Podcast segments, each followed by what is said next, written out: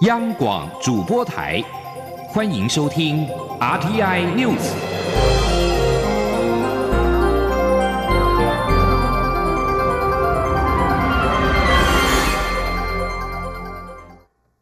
各位好，我是主播王玉伟，欢迎收听这节央广主播台提供给您的 RTI News。今天是二零一九年十一月三十号，新闻首先带您关注。行政院主计总处在二十九号公布最新的经济成长率预测，今年预估数上修至百分之二点六四，明年经济成长率更好，预测值为百分之二点七二。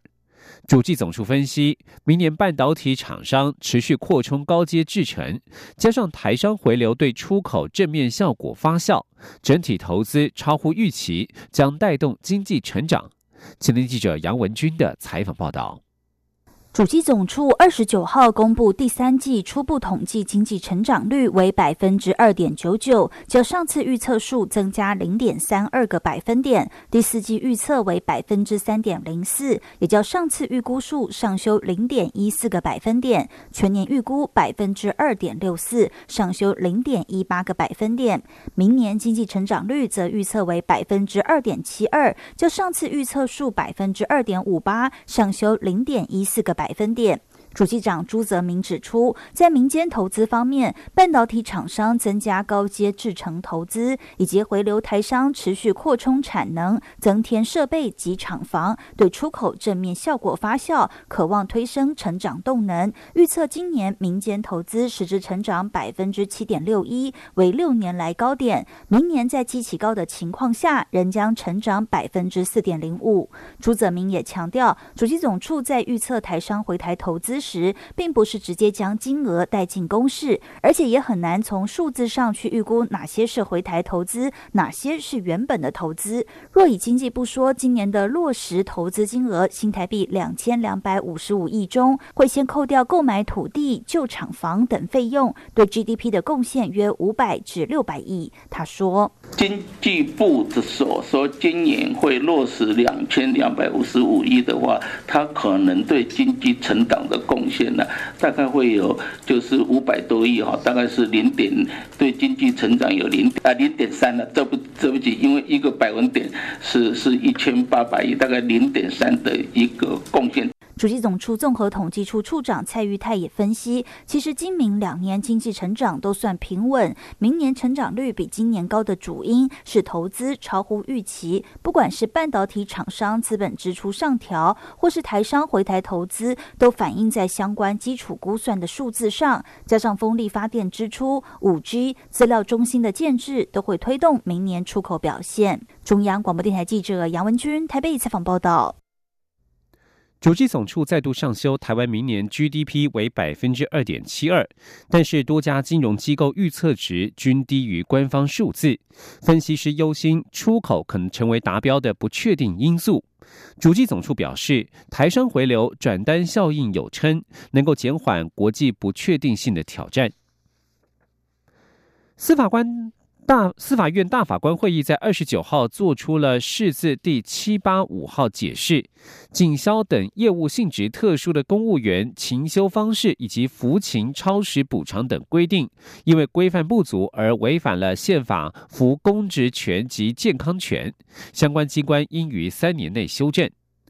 高雄市消防局张姓徐姓消防员于二零一二年间认为勤一休一超时服勤不合理，申请调整勤务时间为每天八小时，并且升任为组员或科员的行政处分，并请求给付超时服勤加班费或补休假，均遭到驳回。两人向大法官申请释宪。依照《公务员服务法》第十一条第二项，《公务人员周休二日实施办法》第四条第一项规定，包括了交通运输、警察、消防、海岸巡防、医疗、关务等业务性质特殊的机关，应该实施轮班轮休制度。大法官认为，两规定并未就业务性质特殊机关实施轮班轮休制度。设定所属公务人员服勤时数的合理上限、服勤与休假频率、服勤日中连续休息最低时数等框架性规范，与宪法保障人民服公职权及健康权的意志有违。相关机关应于解释公布之日起三年之内检讨修正。有关高雄市消防局一勤一休的休假方式，大法官认为并不违宪，但是相关机关仍应基于最低限度的保护要求，随时检讨改进。对此，警政署指出，为了避免员警过劳，已经减少了服勤时数。消防署则表示会配合主管机关办理。继续要关注的是办理签证的新制度。泰国贸易经济办事处日前公告，如果要在台湾办理泰国签证，必须要先上网预约申请，并且线上付费，而且还必须减负个人财力资料、个人的财力证明。对此，国内旅行业者表示，虽然增加相关文件规定有点困扰，但是应该不会影响国人前往旅游的意愿。前天记者肖兆平的采访报道。申办泰国签证又有新规定，除了泰国贸易经济办事处日前公布要在十一月三十号起实施的电子签证申请及电子支付外，同时还要提供三个月的财力证明文件影本，才可以预约到泰国办事处送件。中华民国旅行商业同业工会全国联合会理事长肖伯仁二十九号受访表示，确实有新增减负财力证明文件的。要求，这是日前从泰国相关单位收到的公文内容。对此，已经让台湾业者有不满声音。他说：“啊，他给我们的资料是这样子啊，所以我们很反弹啊，非常非常的反弹啊。”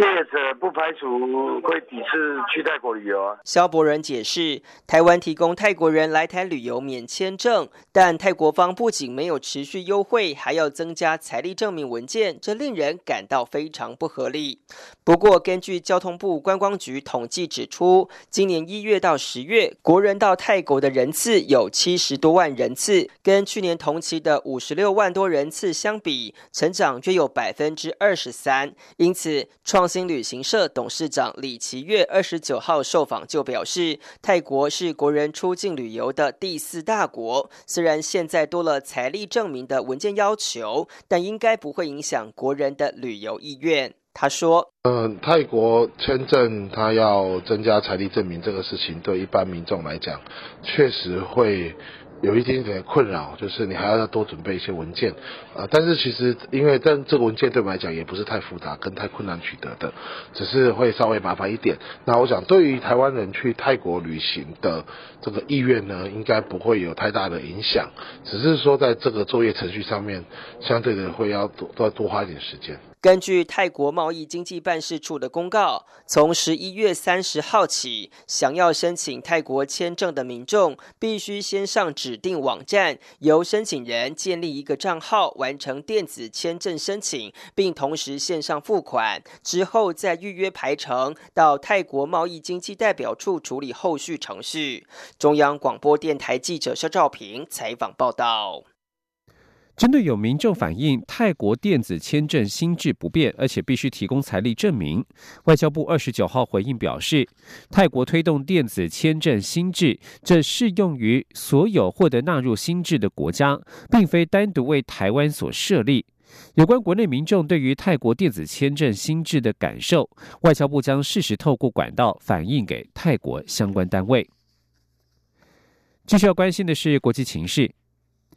有鉴于国内反政府暴力抗争已经延烧数周，伊拉克总理马蒂二十九号表示将向国会请辞，好让国会选出新内阁。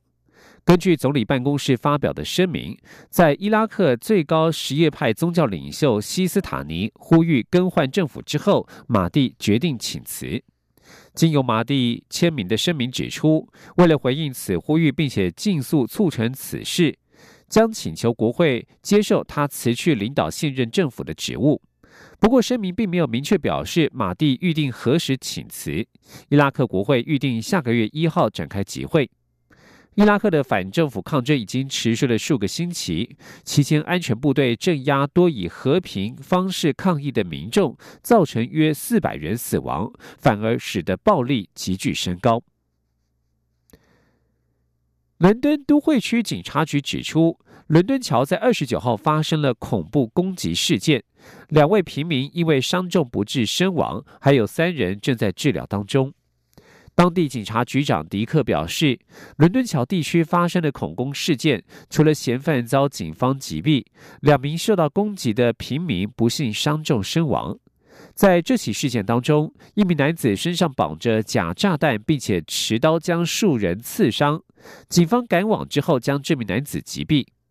伦敦桥于二零一七年六月也发生过恐怖攻击事件，当时有三名武装分子开车冲撞行人，接着攻击在这一处遭到包围地区的人，造成八人死亡以及至少四十八人受伤。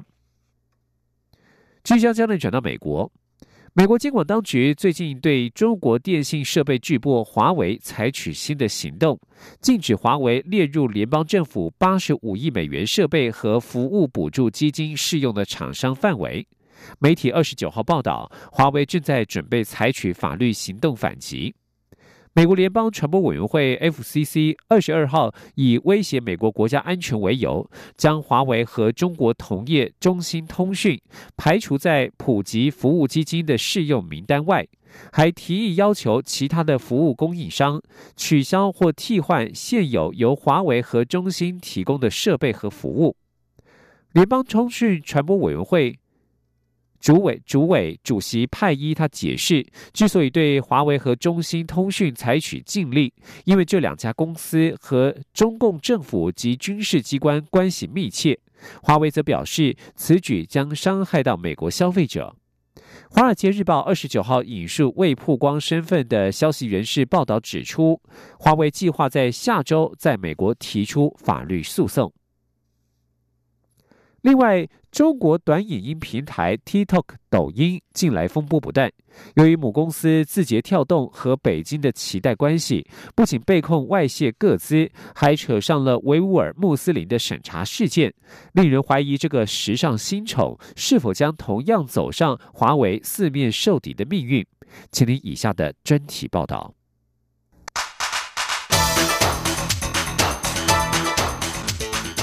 专题报道：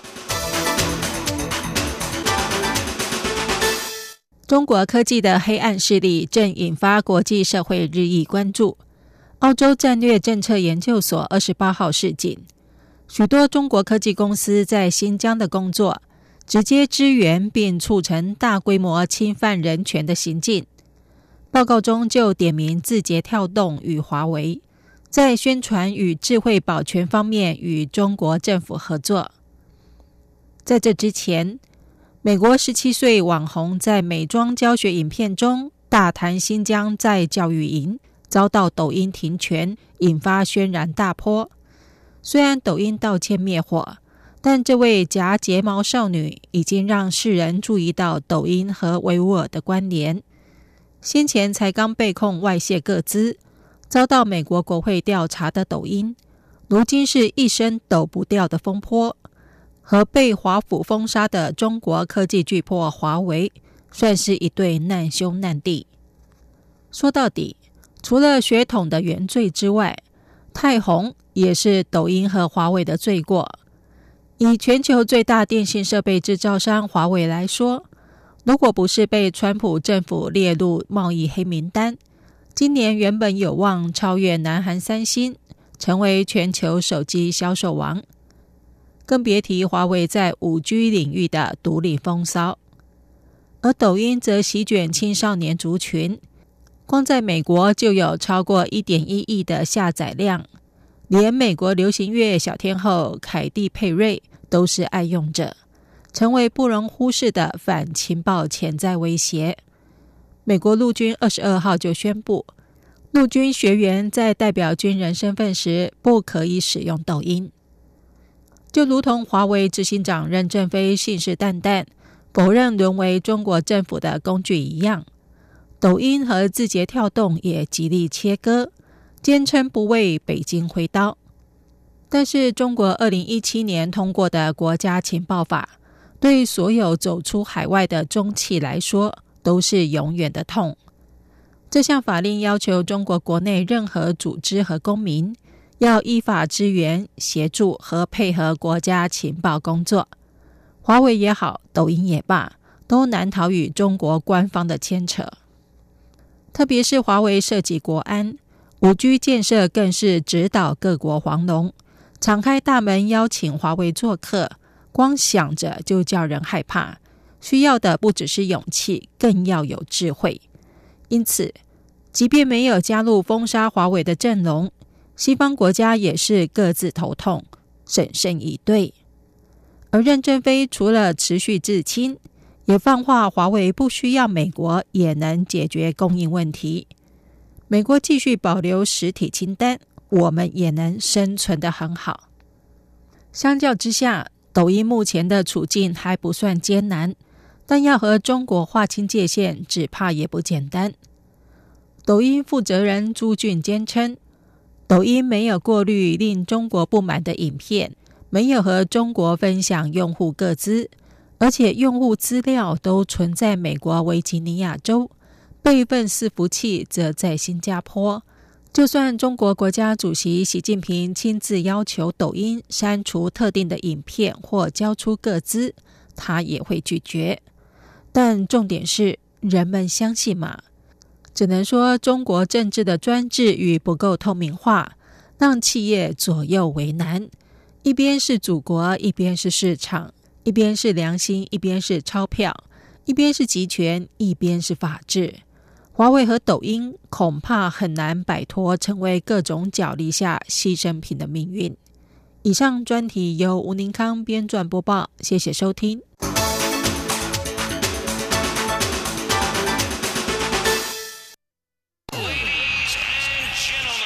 这里是中央广播电台台湾之音。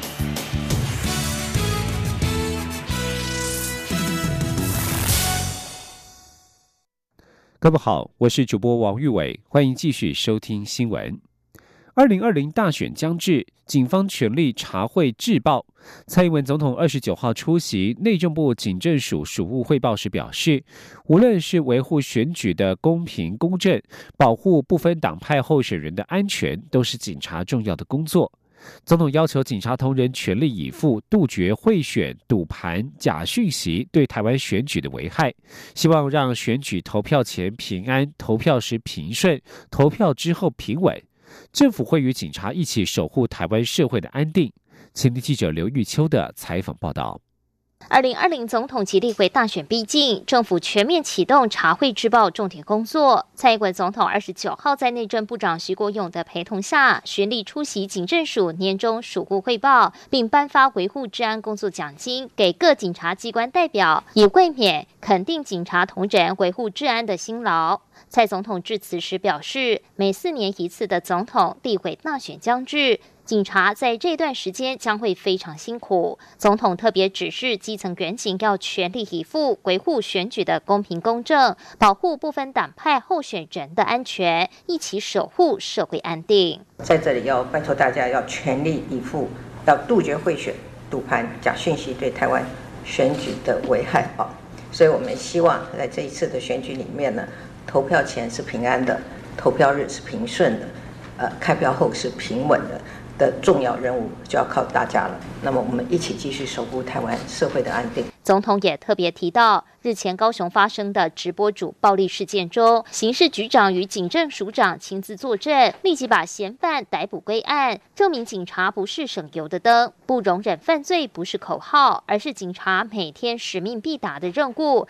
警察保护人民，而政府对警察的照顾就应该加码再加码。总统也指出，政府过去除了在警察制服、社会住宅、医疗照顾上做了努力外，行政院也编列了新台币三十八亿元的预算，预计在五年内汰换老旧笨重的无线电设备，也核准了十七亿元加速淘汰警车。同时，总统也要求提升远警的教育训练，规划各种情境策略，以减少执勤风险。而内政部长徐国勇也指出，治安满意度又创新高，警察在各行业中最受人民信任，警察的努力得到全民的肯定。徐国勇也提醒远警在查会制报工作中，不分蓝绿，不分颜色，一定要中立执法。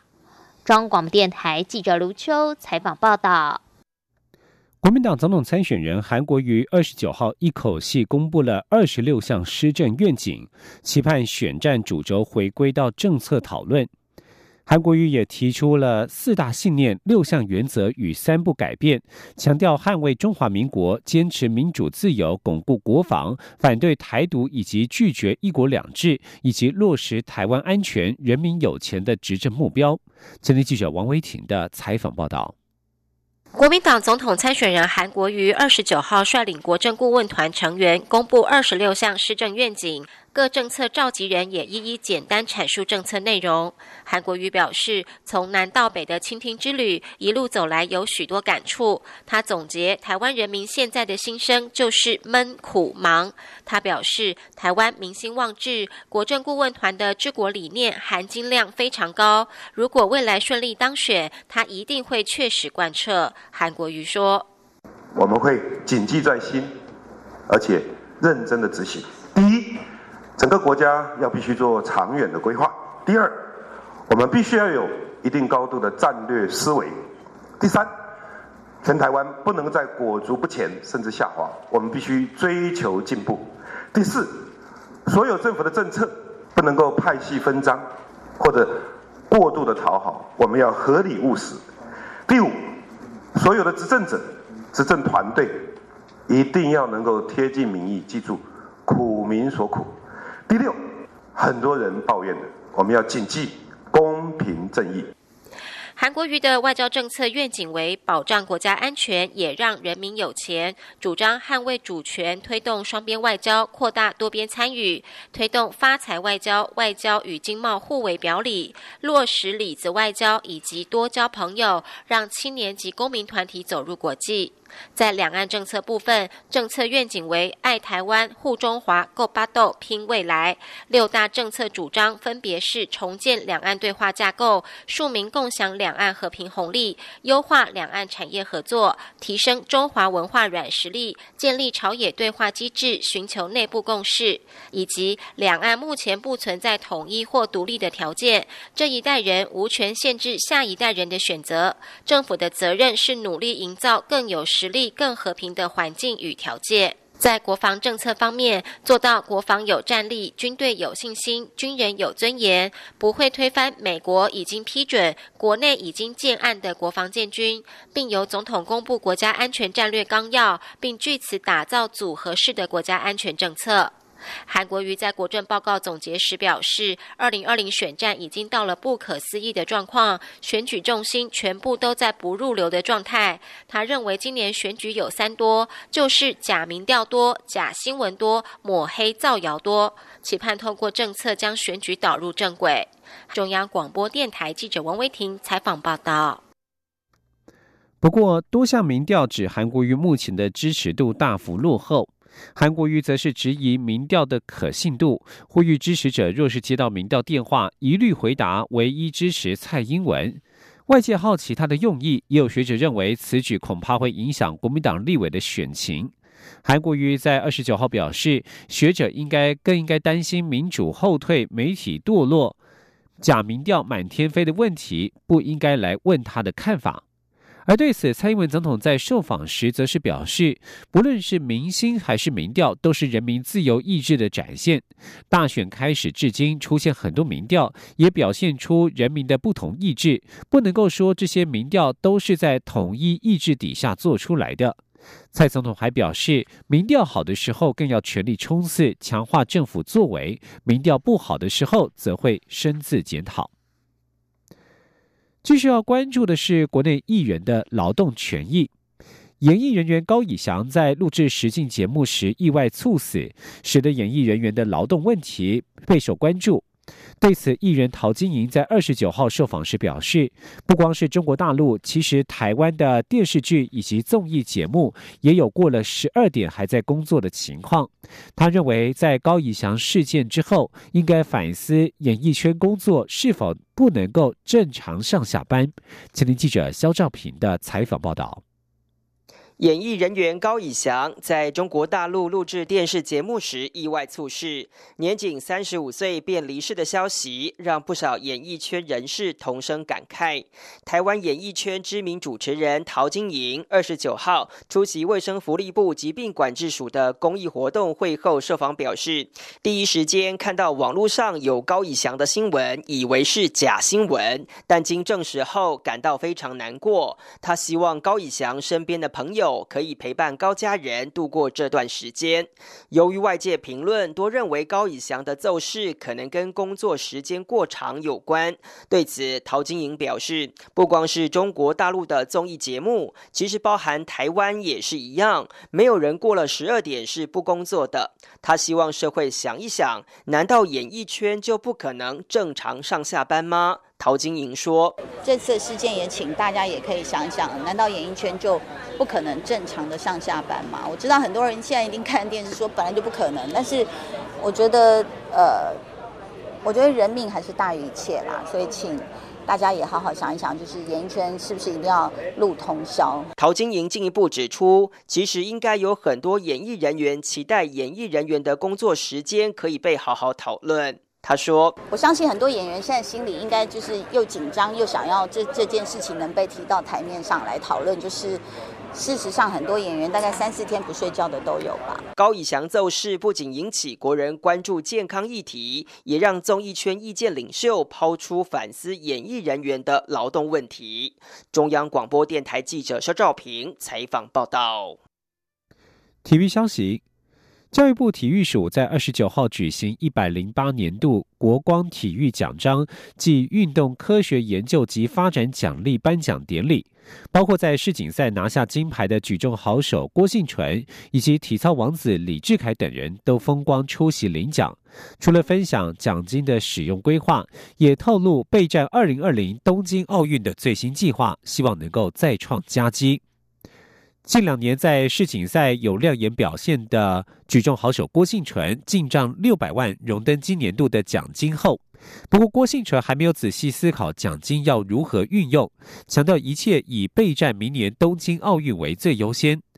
而李志凯、丁华田也和几名体操好手一同出席了颁奖典礼。年仅十七岁的丁华田今年写下国内体操界两大创举，包括成为我国近五十一年来首位取得奥运资格的女子体操选手，并且获得国际体操总会认可，以她的地板新动作命名，相当的风光。而李志凯除了替学妹开心，也希望自己有一天也能够规则本上留名。不过，眼前最重要的还是为二零二零东京奥运做好准备。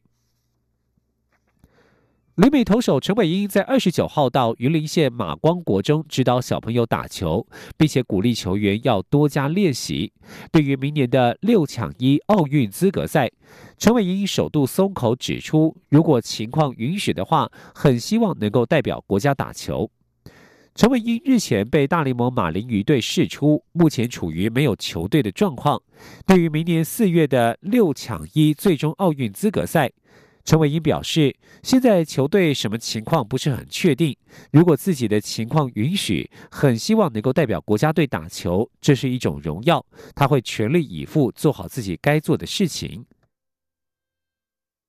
陈伟英二十九号指导榆林县马光国中的小朋友打球，他特别提醒球员说，他能够教的是方法，也变强要靠你们自己。过去他在日本的练习量都是一般职业球员的两倍，练习时的态度决定能够进步多少程度。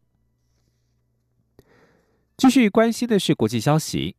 为了强化与斯里兰卡的关系。避免斯里兰卡倒向中国，印度总理莫迪二十九号与斯里兰卡新任总统戈塔巴耶拉贾帕克萨在会面时宣布，提供斯里兰卡四亿美元贷款用于基础建设。被认为立场亲中国的哥塔巴耶日前表示，斯里兰卡要成为中立国家，不介入区域强权的权力斗争，而且与印度合作之后，二十九号访问印度，并且与莫迪会面。莫迪推文表示，印度成为哥塔巴耶就任总统之后首次海外访问的国家，证明印度与斯里兰卡之间久经考验的关系，有助于强化双边伙伴关系。而莫迪与哥塔巴耶也决定利用印度先前提供给斯里兰卡的一亿美元信贷额度，在斯里兰卡建立太阳能计划。以上新闻由王玉伟编辑播报，这里是中央广播电台台湾之音。